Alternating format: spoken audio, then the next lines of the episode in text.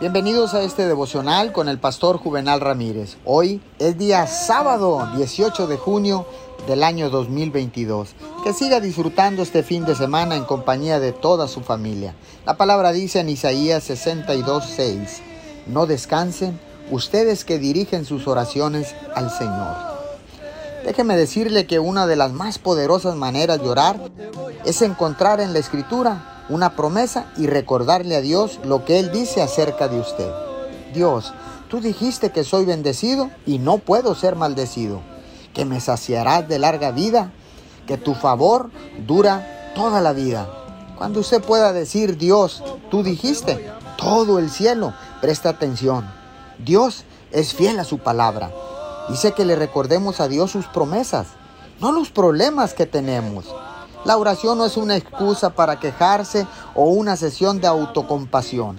Lo único que logrará es desalentarse más y más.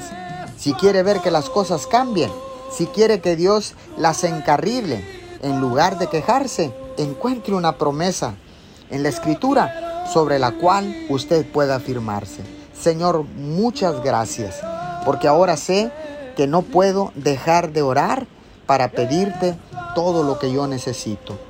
Señor, problemas los tendré todos los días, pero tengo la promesa de que tú estarás conmigo. En el nombre de Jesús. Amén y amén.